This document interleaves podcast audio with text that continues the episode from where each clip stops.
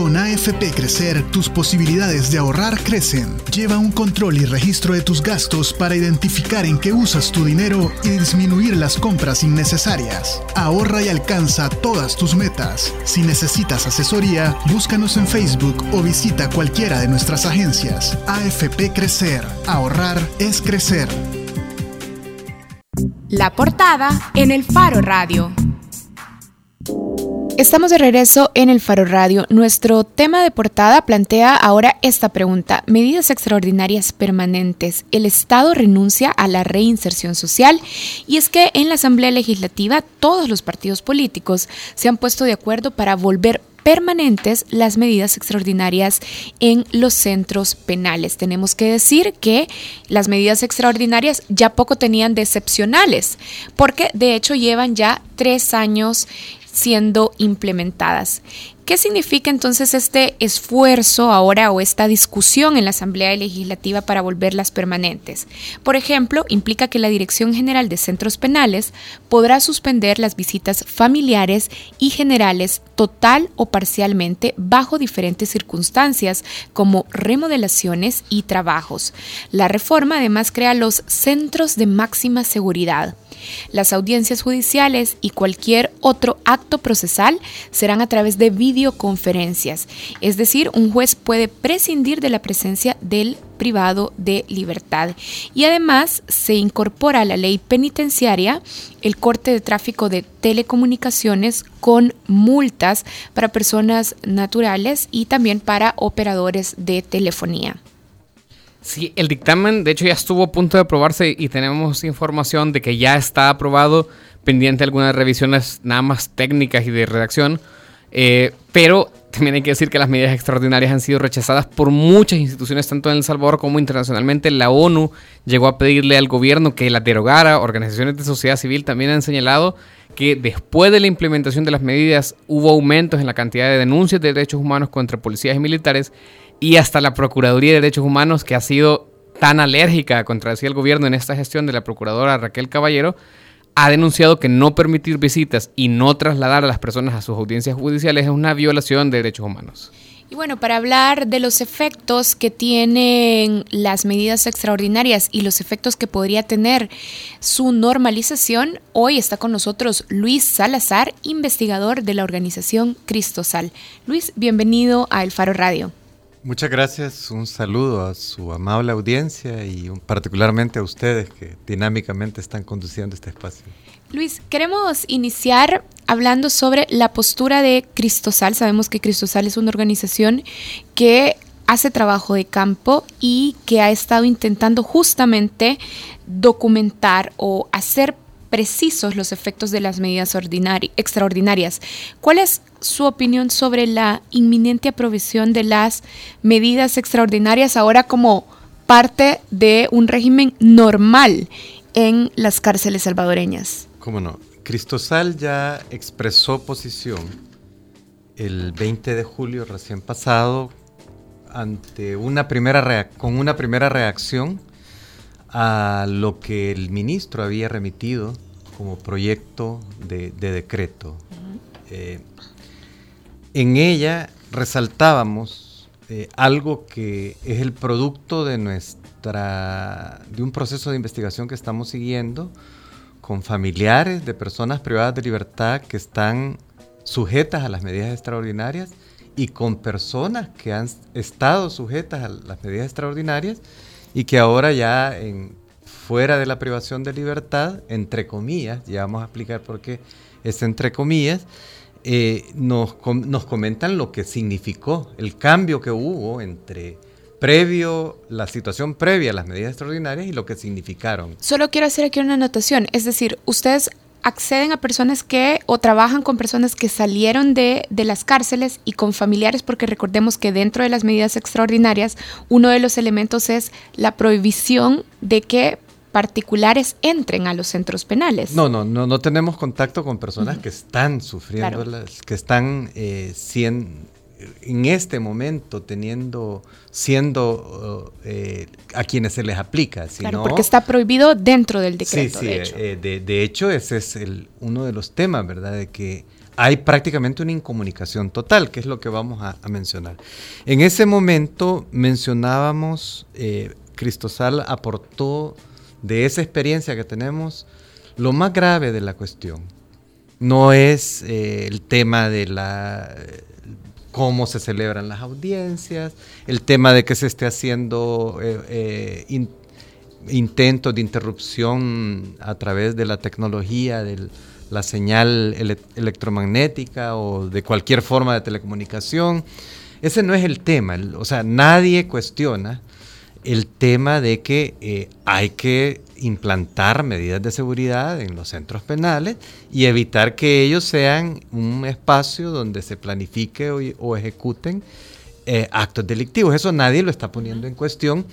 Y eso porque se nos suele decir a los organismos de derechos humanos que eh, somos proclives a, defender cualquier cosa que no, no es así, o sea, que vayan... No, de la seguridad en general. De hecho, en las reglas Mandela, que son las que rigen el tema desde la perspectiva de derechos humanos, el tema de eh, la situación penitenciaria, lo primero que nos dice es, mire, la gran obligación del Estado es mantener la seguridad y los derechos humanos en los centros penitenciarios. Entonces, desde esa perspectiva decíamos, mire, lo que nos interesa es que se anuló la visita familiar. Eso es lo grave. Y ya vamos a explicar cuáles son las consecuencias de esto. Eso es lo más grave. Lo más, de, lo más grave es que se anula la visita familiar y se niega cualquier posibilidad de acceso a programas de, rehabilitación. Es decir, el Estado renuncia al ideal resocializador planteado en el artículo 27 de la Constitución. ¿Verdad? Ahora, Luis, déjeme eh, déjeme eh, interrumpirlo acá por esto. El dictamen en los considerandos, el dictamen que está ahora eh, ya listo para aprobación el jueves, dice que se pretenden dos cosas con, la, aprobación de las medidas extraordinarias de forma permanente. Uno es asegurar la eficacia, la eficacia del régimen penitenciario y otro es proteger a la población de la criminalidad. ¿Se logra esto restringiendo las visitas familiares? Es que mire, eh, para empezar tenemos que partir de algo todavía no nos, han explicado si los objetivos de las medidas extraordinarias fueron cumplidos. O sea, los objetivos eran, eran un, poco, un poquito raros, pues porque por un lado planteaban, mire, eh, las medidas extraordinarias van a servir para hacer adecuaciones de infraestructura. Entonces habrá que preguntarse si se han hecho las eh, adecuaciones necesarias para albergar a 40 mil personas privadas de libertad. Un eh, que esto es el producto de echar atrás toda la reforma penal, porque se ha acumulado ya para largo tiempo, con condenas largas, a una población penitenciaria que ya somos, o sea, para ponerles, ya casi estamos llegando a que una de cada 100 personas es una persona privada de libertad en este país. Eso solo es posible en países que tienen Producto Interno Bruto, que tiene, como Estados Unidos, que tiene un millón de personas privadas de libertad, me, explico. Pero ahí hay recursos, aquí no los hay. Entonces estamos acumulando población penitenciaria. Entonces se dice, íbamos a hacer las adecuaciones. Y dos, íbamos a eh, detener eh, la planeación y comisión de delitos desde los centros penales y esto nadie nos lo ha demostrado. O sea, que yo sepa, no sé si ustedes como comunicadores tienen acceso a esa información, si algún, en algún momento autoridades del penitenciarias les han dicho, miren, esto, estos son los delitos disminuidos que se atribuyen a la aplicación de las medidas extraordinarias. Bueno, por lo general el gobierno, el Gabinete de Seguridad, presenta la reducción en indicadores de homicidio y lo atribuye a la implementación de las medidas extraordinarias pero en rigor científico y periodístico, o sea, ¿ustedes se quedan satisfechos con esa explicación? Con una relación, o sea, ¿hay una relación de causa-efecto demostrada? sobre todo porque no se puede probar la causalidad. Eh, pero díganos usted, ¿hay una relación de causa-efecto entre las medidas extraordinarias y reducción de homicidios? No, no, nosotros no sabemos porque no tenemos por qué saber. Si el que sabe es el que maneja la política criminal de este país. Pero como investigador y analista, Luis, usted ve que se pueda establecer así de fácil una conexión causal entre disminución de homicidios y medidas extraordinarias que anulan visitas familiares, suspenden audiencias. ¿Ve que se pueda establecer una conexión causal?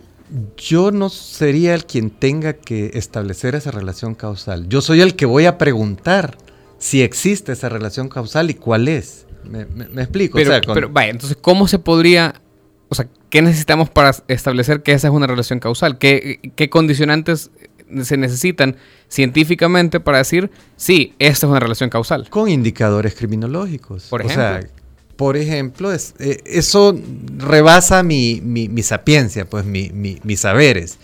Pero los indicadores criminológicos son instrumentos técnicos que le ayudan a decir, mire, se cometía tal tipo de delitos ¿verdad? Y eso se manejaban a través de esta forma.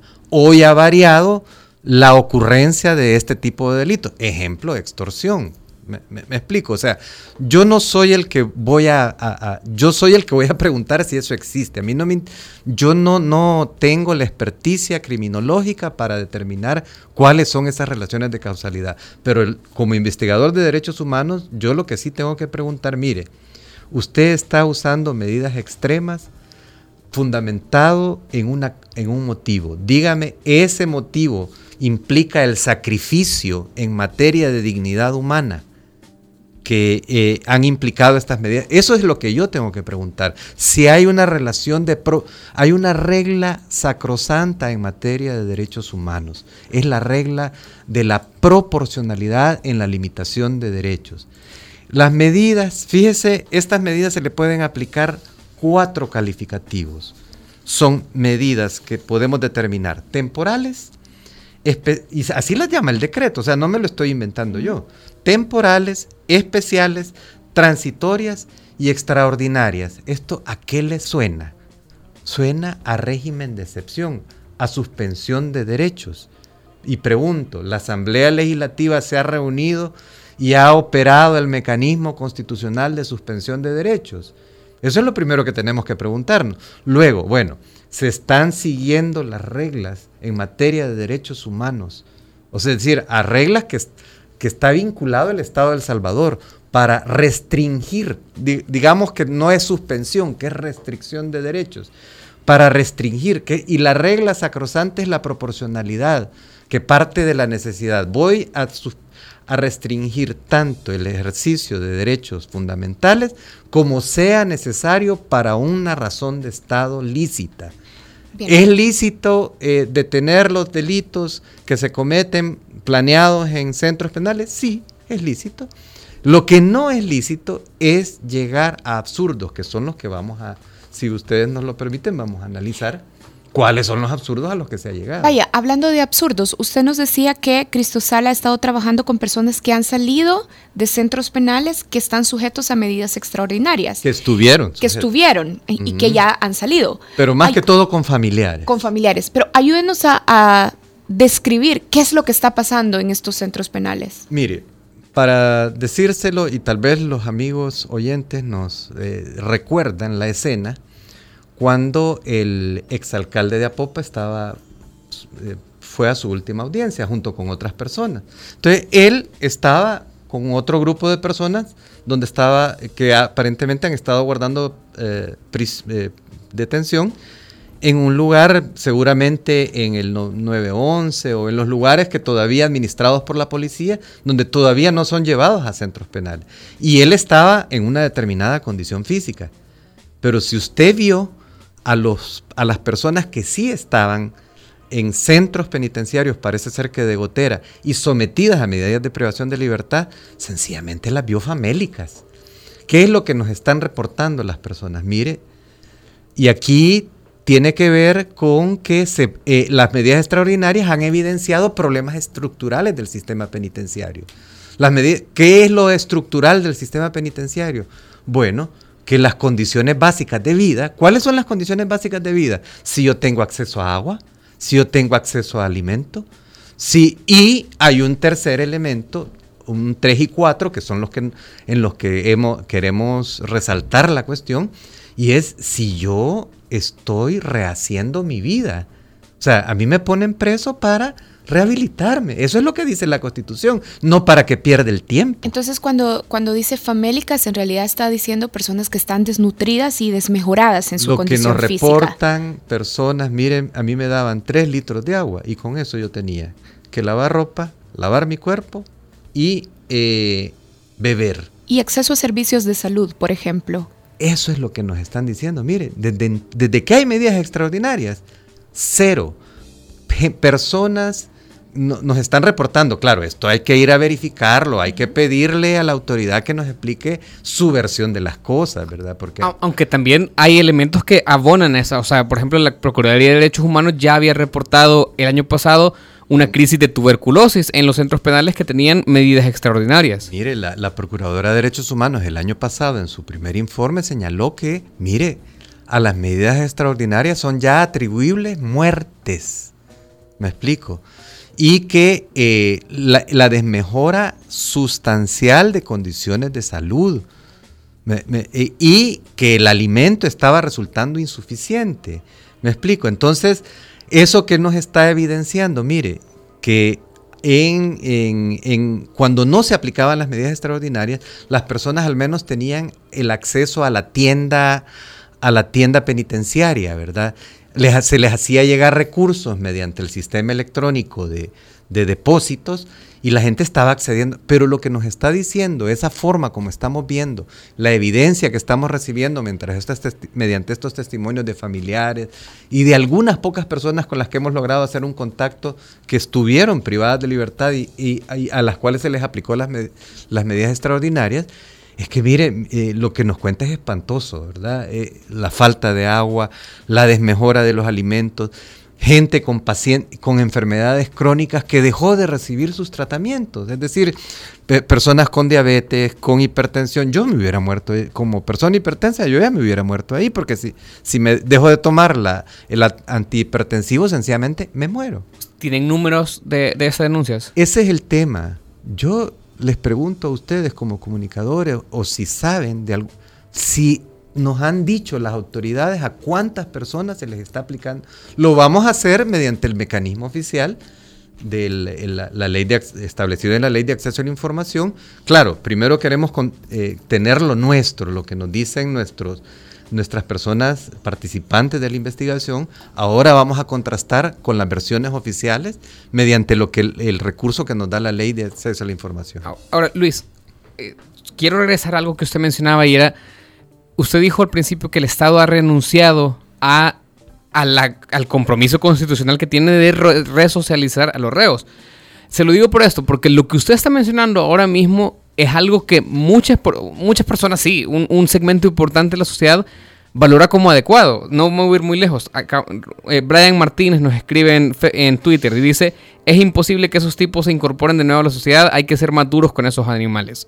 Hay gente que no tiene problemas con que los reos, pues, dígase pandilleros, no tengan acceso a servicios de salud, no, eh, tengan agua. no tengan agua. O sea, hay muchas personas que piensan en eso. Y por otro lado tenemos este compromiso constitucional. ¿Cómo se contrastan? ¿Qué le dice usted a la gente que, piensa que es mejor que los pandilleros o los reos de cárceles estén en esa condición confrontado con esto que es la ley? Mire, hay lo que se denomina el núcleo inderogable de derechos. Esto es lo, el derecho imperativo, el derecho que universalmente se ha reconocido. Y hay por lo menos un derecho que nadie puede cuestionar, es la lesión a la integridad de la persona. O sea, nosotros, seres humanos, nuestro cuerpo, nuestra mente y nuestra honra son estos tres elementos de la integridad. Nadie nos lo tiene derecho a dañárnoslo. Y resulta que, ha dicho, ahora recogido en las reglas Mandelas, en la regla 37, que son la, la Biblia de los derechos humanos en materia penitenciaria, ¿verdad? Eh, y ahora dedicadas a una persona que estuvo 27 años presa, Nelson Mandela. En memoria de él se, revisaron las antiguas reglas de protección de, los, de las personas privadas de libertad y hoy estas reglas nos dicen que prácticas como el aislamiento indefinido prolongado y otras formas de separación de la población reclusa, como la incomunicación, la segregación y los módulos de vigilancia especial o de semi-aislamiento, ¿verdad? Esos panópticos ¿verdad? que existían en el penitenciarismo antiguo, eh, eso ya está descartado porque eh, usados, fíjese que los permite, o sea, lo que están haciendo, lo que se permitió mediante las medidas extraordinarias, es algo autorizado desde la perspectiva de los derechos humanos. Pero dice, pero establecidos sin plazo y sin control y sin supervisión son violatorios de derechos humanos. Es decir, es legítimo separar, recluir, poner en celda de aislamiento. Es más, fíjese que el régimen de máxima seguridad de la denominada saca atrás es posible, es legal, pero lo legal es que dure un periodo determinado. Me explico, lo que va contra derechos humanos es lo que se va a aprobar. Es lo que está pasando y lo que se puede llegar a dar si se aprueba. Por lo menos, mire, hay, solo le termino de, decir, si, si, si usted no le pone control, plazo a la incomunicación se convierte, según la jurisprudencia de organismos internacionales de derechos humanos y la regla 37 de las reglas Nelson Mandela, en tortura. Nos hemos, volvimos a la época, a la década de los 80, donde la tortura era práctica sistemática y práctica eh, de, de, Estado. Ahora, solo quiero volver, Luis, a lo que, a lo que Nelson señalaba. Quizá algunos que nos están escuchando o algunos ciudadanos salvadoreños piensan, está bien, está bien que sean torturados, ellos se lo ganaron y está bien si hay muertes o etcétera, etcétera, ellos nos han causado este dolor. Ahora, ¿qué efectos tiene entonces que el Estado administre mecanismos de tortura? viole convenios internacionales de derechos humanos, ¿qué efecto tiene sobre el resto de la sociedad? Exacto, esa es la reflexión interesante.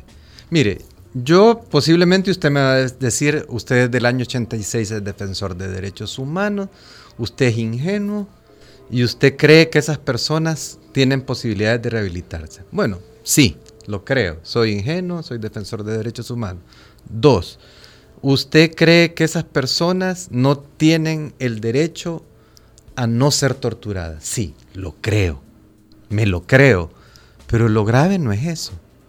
Lo grave es que usted se lo crea o no se lo crea. Eh, el efecto es que estamos debilitando al Estado democrático de derecho. ¿Cómo? ¿Por qué? ¿Por qué? Porque cuando el Estado deja de perseguir, mire, el Estado es una figura sociopolítica que hemos creado todos los seres humanos. ¿Para qué? Para que nos sirva a la persona humana. Entonces, cuando el Estado agrede a la persona, comienza a socavarse. Eh, entonces, de repente autorizamos que esto le pase a ellos. Bueno, algún día van a comenzar las excepciones. Entonces, esto se le puede hacer a personas de orientación sexual distinta. Esto se le puede hacer a los jóvenes que andan en las calles y andan haciendo desórdenes. Esto se le puede... Nos vamos a comenzar a inventar una serie de categorías discriminatorias.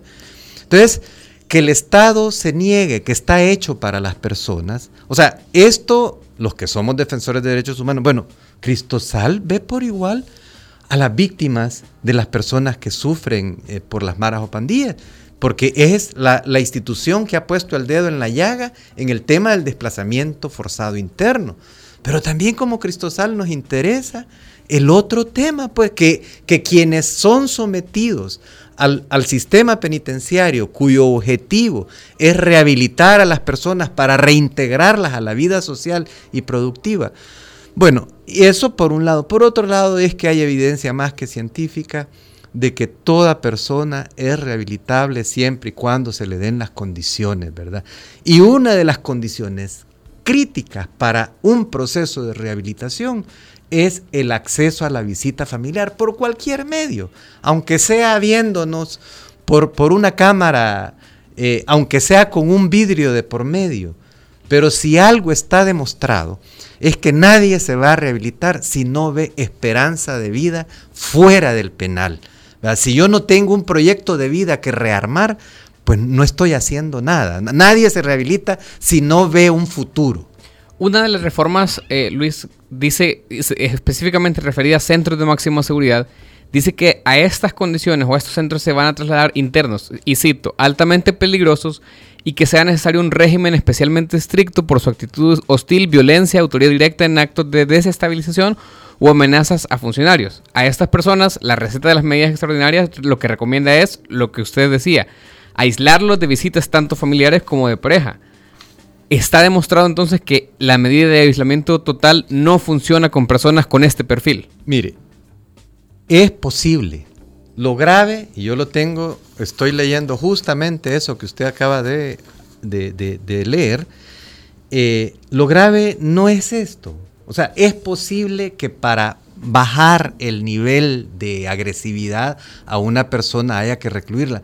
Eh, por ejemplo, es posible que una persona adicta usted la tenga que separar por un periodo prolongado de su familia, porque puede ser que por ahí venga el tema de la adicción, no necesariamente porque ellos le den la droga, sino que ellos le, le, provocan por sus... o sea, usted la puede separar por un periodo. Lo malo es lo que dice al final. Eh, es que será por el tiempo, mientras permanezca en dicho centro no habrá lugar a la visita familiar que no se establece un plazo. Si usted lee todo, mire, esta, eh, esta versión, que seguramente es con la que usted cuenta, ya le bajó mucho, pero digamos que le dejó focalizado en este artículo 79A lo nocivo que, veía, que, traía de, la, de las medidas extraordinarias que pasó luego al proyecto que presentó el ministro, se ha quedado y se ha centralizado acá. Porque acá no hay eh, eh, porque dice, eh, no hay un periodo ni un mecanismo de control. Luis, usted nos decía, todas las personas son rehabilitables. ¿Esto se sustenta en evidencia científica o tenemos información, por lo menos en el caso salvadoreño, de cuánto de nuestra población privada de libertad en efecto tendría la oportunidad de, en, nuestro sistema, ni en el sistema penal de adultos, ni en el sistema penal juvenil, hay un índice de rehabilitación porque no está construido. E, eso es un índice que se construye sobre la base de seguimientos posteriores a, las medidas que se imponen tanto a adultos como a, personas menores. elementos psicológicos que se pueden ir monitoreando. Sí, la, la rehabilitación se mide de distinto, pero básicamente es la reintegración a los ambientes exitosos, ambientes familiares, comunitarios, laborales, sociales, eh, y eso se mide, pues, o sea, ¿tiene trabajo? Sí o no. Eh, ¿Estableció una vida familiar estable? Sí o no. Pero lamentablemente, hasta donde yo conozco, no se hace este seguimiento. O sea, yo no le puedo decir en este país, este es el índice de rehabilitación. Pero sí conocemos empíricamente evidencias de, personas que fueron extremadamente eh, criminales, pues por decirlo de alguna forma, y, y tras la aplicación, ahora sí quiero decirle algo, los procesos de rehabilitación son políticas públicas de tercer nivel. ¿Qué significa eso? Política pública de tercer nivel significa sala de, de urgencias. ¿Me explico? Sala de cirugía. Política pública de primer nivel es eh, las políticas públicas generales, la educación, la salud. Segundo nivel, las políticas de atención focalizada, donde usted dice a esta comunidad que yo veo que es vulnerable y donde todavía es rescatable. Pero tercer nivel es donde ya falló todo lo demás. Donde las políticas, o sea, porque para que alguien llegue a este tercer nivel, tuvo que haber fallado el primero y segundo nivel. Entonces, ¿qué quiere decir? Entre más elevado es el nivel, más cara es la política. Es decir, usted necesita psiquiatras especializados en, criminología, necesita antropólogos, necesita sociólogos, programas, terapias. Bueno, para decirle que en ciertas eh, eh, eh, terapias rehabilitadoras hasta la alimentación incide. Necesitamos neurocientíficos que nos expliquen el comportamiento del... Imaginémonos, pongámonos en el supuesto de que usted llega, se llega a la conclusión científica de que una persona no se va a rehabilitar, que eso es bien discutible. Eso no lo voy a determinar, no, no lo determina cualquiera, eso lo determina un equipo neurocientífico. De psiquiatras, de trabajadores sociales, de psicólogos, de, neurólogos, que le dicen, no, no, esta persona tiene un desdoblamiento de personalidad, es, un, eh, es un sociópata, no se va. Pero eso no lo puede decir cualquiera. Eso lo tiene que decir un con, ni siquiera un solo especialista, sino un panel de especialistas. Pero imaginémonos que se llega a esa conclusión. Pero nadie autoriza la tortura. Nadie le autoriza a tratar indignamente, a negarle servicios de salud, a negarle el agua. ¿Me explico? Ahora, Luis, este estado ideal, voy a decir, de la integración de equipos multidisciplinarios de psiquiatras especializados en criminología, sociólogos, antropólogos, ¿usted ve que el Estado salvadoreño tiene capacidad siquiera para diseñar uno de estos programas. Ya usted mismo decía que son políticas públicas muy caras, porque además indican que el Estado ha fallado en ofrecer salud, educación, prevenir abusos a poblaciones vulnerables. Mire, cualquier política eh, con 40 mil privados de libertad no va para ningún lado. O sea, ese es un problema de raíz y este problema excede y tiene que ver, eh, si tenemos condenas de 75 años, lo que vamos a hacer es lo que, lo que está pasando ahorita. Pero, pero usted ve capacidad en el Estado salvadoreño para implementar este tipo de políticas integrales de rehabilitación? Veo dos cosas. Una excelente ley penitenciaria, por mucho que, le, que la contrarreforma penal le haya quitado sus elementos buenos, es decir, un régimen de graduación, eh, de, secuencias, de niveles eh, por los cuales se va avanzando en las terapias. Claro, mire, si cuando llega una persona privada de libertad recién sus primeros meses son de crisis, son de shock, de estrés. los programas de rehabilitación se van, eh, se pueden implementar cuando ya la persona ha pasado. Eh, mire, ¿ustedes han estado alguna vez privados de libertad? Un solo día, una sola hora. Esa es la experiencia que no se le desea. Si usted tiene un enemigo, ni siquiera eso deseele. Es lo peor que le puede pasar a un ser humano. Entonces, después de eso, del shock de la privación de libertad en ambientes inhóspitos, eh, oliendo podredumbre, con mala comida, separado de su familia, entonces después viene eh, la aplicación. Tenemos una buena ley, tenemos eh, los equipos integrados en los centros penitenciarios, tenemos 20 centros penitenciarios, es demasiado. Mire, la calidad de una democracia se demuestra en dos lugares en los hospitales y en los centros penales. Ahí es donde se pone...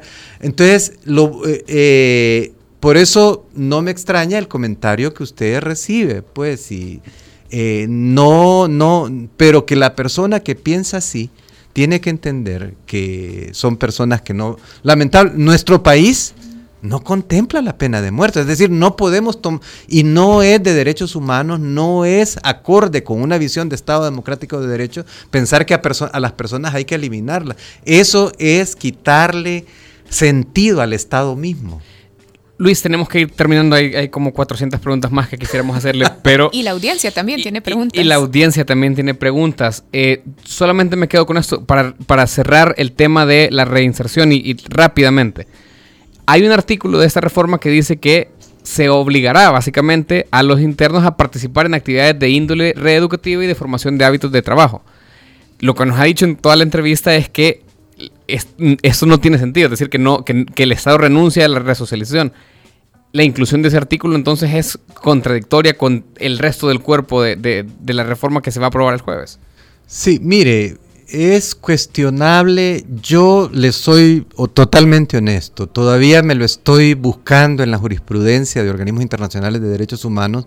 Si obligar a alguien a hacer algo, por bueno que, les, que sea para, para sí mismo, es legítimo. Pero, pero como usted bien interpreta, ¿de qué me vale poner, decir a que una persona va a estar obligada a hacer algo? si igual la voy a tener en un encierro, en estos mecanismos que el derecho internacional señala como prohibidos. Porque el testimonio que estamos recibiendo de personas que han sufrido las medidas extraordinarias, mire, durante esa época yo no hice nada. Y las reglas Mandela dicen específicamente esto. Usted no va a tener perdiendo el tiempo de vida a una persona.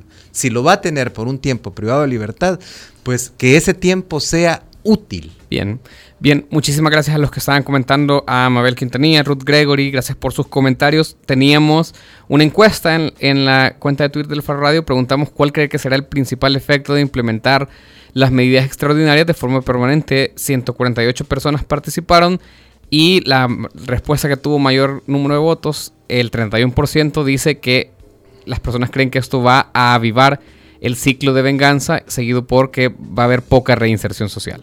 Y me llama la atención que la que menos votos obtuvo fue justamente el efecto de que la criminalidad podría disminuir. Esa solo sacó 18%.